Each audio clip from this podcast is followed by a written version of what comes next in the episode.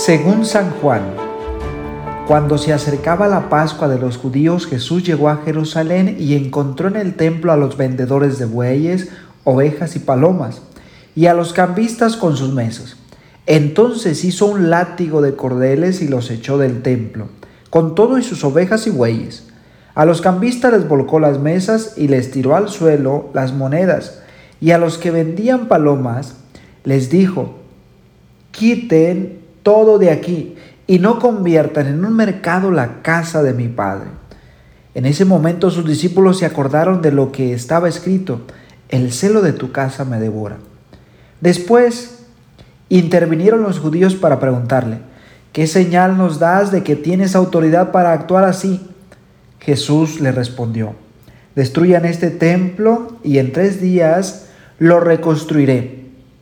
Replicaron los judíos, 46 años se ha llevado la construcción del templo y tú lo vas a levantar en tres días. Pero él hablaba del templo de su cuerpo.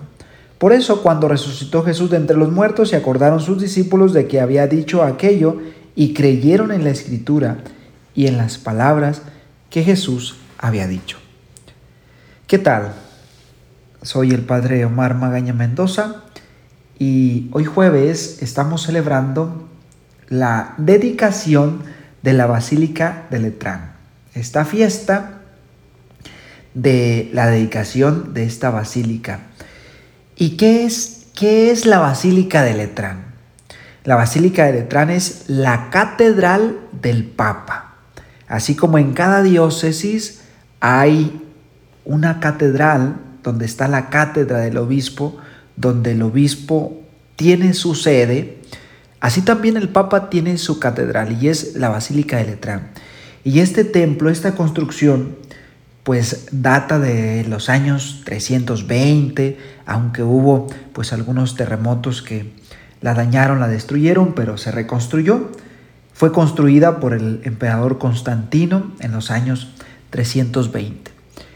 Y en este sentido, hoy escuchamos un pasaje donde aparece Jesús en el templo de Jerusalén. Para un judío, los dos tesoros o las dos cosas más importantes que se tenían era la Torá, es decir, la Sagrada Escritura, y el templo donde podían ir a rendir culto a Dios. Y para ellos este lugar era muy sagrado. Pero Jesús se encuentra con un hecho un tanto trágico porque eh, tal parece que este templo al que le deben respeto, se encuentra con que hay un desastre, hay un mercado. Y por eso dice el pasaje que Jesús, mostrándose hacia ellos de una manera un tanto fuerte, agresiva, los echó del templo. ¿Y qué podemos aprender hoy de esto, particularmente del Evangelio? Todos nosotros tenemos una parroquia cercana, un templo, una capillita, que es un edificio que el ser humano a lo largo de la historia pues ha construido para rendirle culto a Dios. Y por tanto ese lugar es un lugar de respeto, un lugar de silencio, un lugar donde nosotros recurrimos para encontrarnos con Dios, para tener paz, para pedirle al Señor pues que nos escuche y nos ayude, para darle gracias. Es, es, es este lugar donde todos nosotros los cristianos vamos con gusto y con respeto. No es lo mismo estar en el templo, en tu parroquia, que estar en la playa o estar en el cine o estar en el mercado. Es muy distinto. En el mercado puedes gritar, en el cine puedes echar carrilla y jugar y decir lo que quieras. Pero en el templo, no. En el templo vamos nosotros porque queremos silencio y nos queremos encontrar con Dios.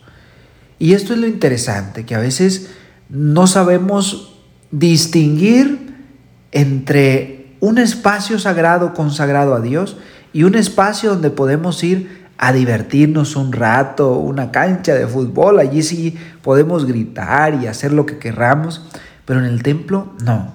Y a veces parece que en el templo la gente no le toma el sentido que es y, y, y no va con la devoción que debe ir, sino que pues van, están en las bancas y a veces están hasta con el pie cruzado, cuando es un lugar donde debe haber recogimiento. Por tanto, hoy podemos aprender del templo, así como Jesús nos lo muestra, que es el lugar sagrado donde vamos los seres humanos a encontrarnos con Dios y por tanto debemos respetarlo. Y más allá de esto también yo me quiero fijar en lo siguiente. El templo, las parroquias, las capillas, las catedrales, las basílicas, es un edificio que hemos construido para encontrarnos con Dios. Pero también hay un templo natural que Dios nos ha regalado. Y si Jesús viniera en este momento y nos preguntara, ¿qué hemos hecho con este templo que se llama Madre Tierra? ¿Qué hemos hecho con él? ¿Verdaderamente lo estamos respetando? ¿Lo estamos cuidando? ¿Lo tenemos limpio? ¿No lo estamos contaminando? ¿No lo estamos destruyendo? Porque si, si así fuera, seguramente Jesús también nos sacaría con un, con un látigo, así como hizo con su gente, porque le estaban faltando el respeto a lo más sagrado. El templo natural que Dios nos ha regalado es la Madre Tierra. Cuidémosla, porque de ella vivimos de ella sacamos nuestra subsistencia y debemos respetarla y cuidarla. Pues un gusto compartir con ustedes el Evangelio. Nos vemos para la próxima semana. Esto fue Jesús para Millennials.